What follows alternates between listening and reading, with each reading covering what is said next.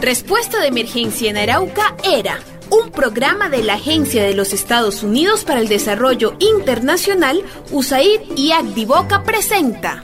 Consejos del profe José Ramón para establecer tu huerta en casa. Una manera efectiva para garantizar la seguridad alimentaria de toda la familia. Antes de iniciar, les recomendamos tener a mano papel y lápiz para que tomen nota de este programa. Durante los próximos 10 minutos hablaremos sobre el diseño e implementación de una huerta casera. Hola gente productora de su propio alimento. El tema de hoy es muy importante, pero para comenzar los invito a hacer las siguientes preguntas. ¿Me gustaría producir mis propios alimentos? ¿Cuento con alguno de los siguientes materiales? Tierra negra y fértil, mezcla de materia orgánica, abono compostado con olor a tierra, cascarilla de arroz o fibra de coco o acerrín, arena de río, piedra, ceniza, cal, carbón vegetal. O sea, los alimentos mínimos para las plantas. Tenemos que asegurar la comida para las plantas o si no estamos graves. ¿Cuento con un mínimo espacio o estoy dispuesto a asignar un área para mi huerta?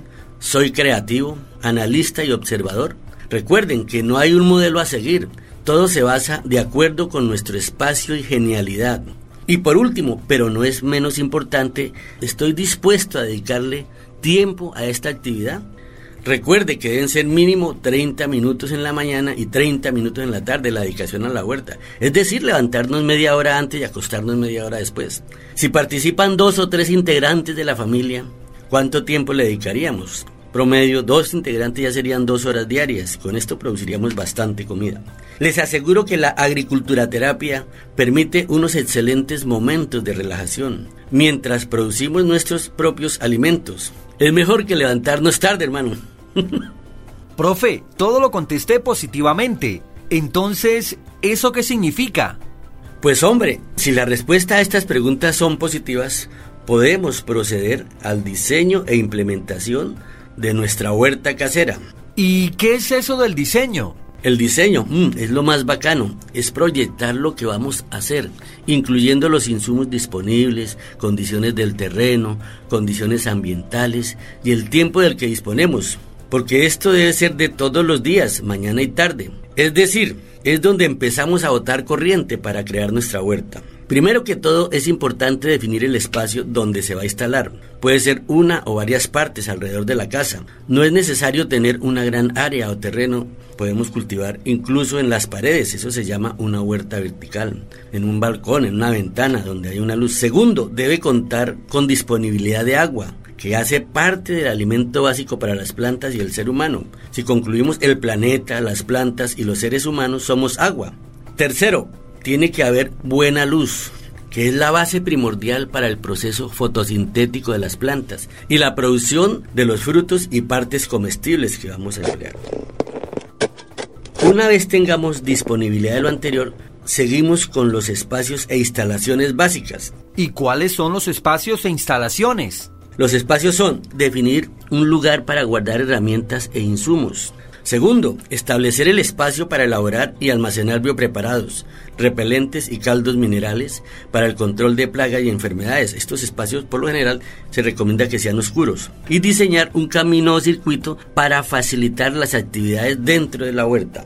Las instalaciones básicas son una compostera, que es la fábrica para procesar la comida para las plantas, un semillero, que es donde nos van a germinar las semillas y es quien nos mantiene la sostenibilidad de la huerta, de acuerdo con los ciclos de producción. Es decir, este semillero es la vida de la huerta. Si tenemos todo lo anterior, ya podemos implementar la huerta. ¡Qué bueno, profe! Ahora, ¿cómo comienzo a implementar? Primero que todo, implementar es crear, poner en funcionamiento o llevar a cabo lo que planeamos en el diseño. Para iniciar esta implementación les recomiendo realizar un planificador de actividades. ¿Qué es el planificador? No entendí eso. Un planificador nos permite escribir el día a día de cuáles serán mis actividades en la huerta. Es decir, es una herramienta para registrar las actividades, fechas de siembra, trasplantes, labores culturales de nuestra huerta. Y lo principal, conociendo la fecha de siembra, podemos calcular el día de la cosecha Pues los ciclos de las plantas son diferentes de acuerdo al clima. En clima frío son un poco más largos y en clima cálidos son un poco más cortos. Ah, entiendo. Pero una pregunta, profe. ¿Es necesario todo eso del diseño para poder implementar mi huerta casera? Por supuesto, empezar por el diseño y luego la implementación nos garantiza, primero, que podamos calcular el número de productos a cosechar o recoger. Segundo, nos permite hacer las siembras escalonadas contando el número de integrantes del hogar y si se presenta un excedente para una posible venta mucho mejor. También permite que aprovechemos al máximo el espacio tanto aéreo, vertical o como en el suelo, horizontal.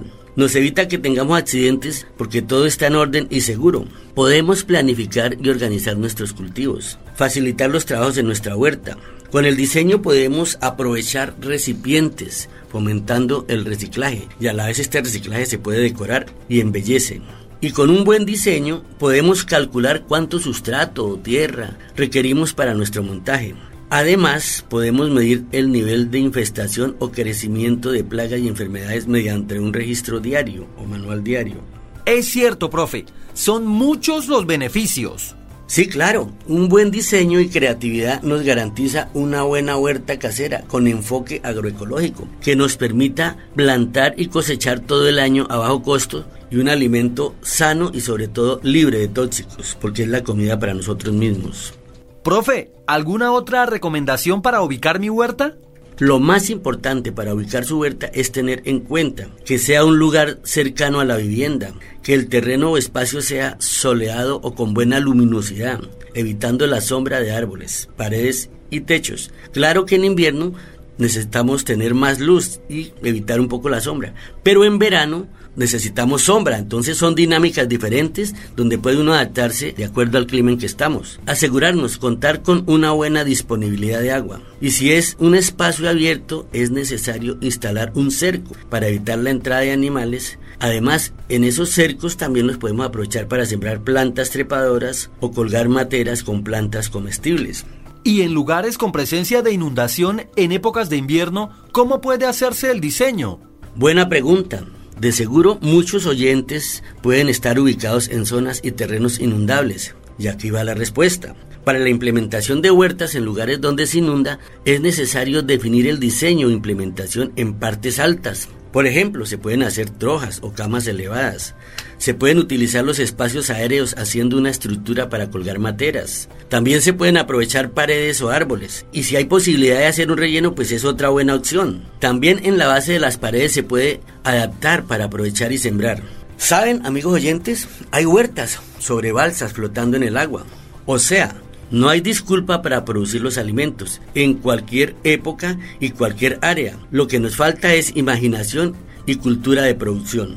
¡Wow, profe! ¿En serio? Nunca he visto una huerta flotando. Pero qué chévere. Cuénteme más ejemplos. Pero claro, otro ejemplo es el diseño de huerta, con concepto paisajístico. Este diseño tiene en cuenta el aspecto ornamental y espacios recreativos. Es decir, sembrar comida y a la vez embellecer el hogar. Prácticamente son jardines comestibles. En conclusión es embellecer nuestro hogar con plantas comestibles. En el verano estas huertas son especiales para utilizar como la zona social de la casa por su frescura y buena vibra de las plantas comestibles. Aquí se asocian hortalizas, verduras, leguminosas, tubérculos, plantas aromáticas y medicinales. La huerta pasa a ser un lugar de paz y tranquilidad para compartir con la familia, un espacio para desestresarse, reflexionar y hasta para compartir con vecinos por ser un lugar tranquilo y muy bonito.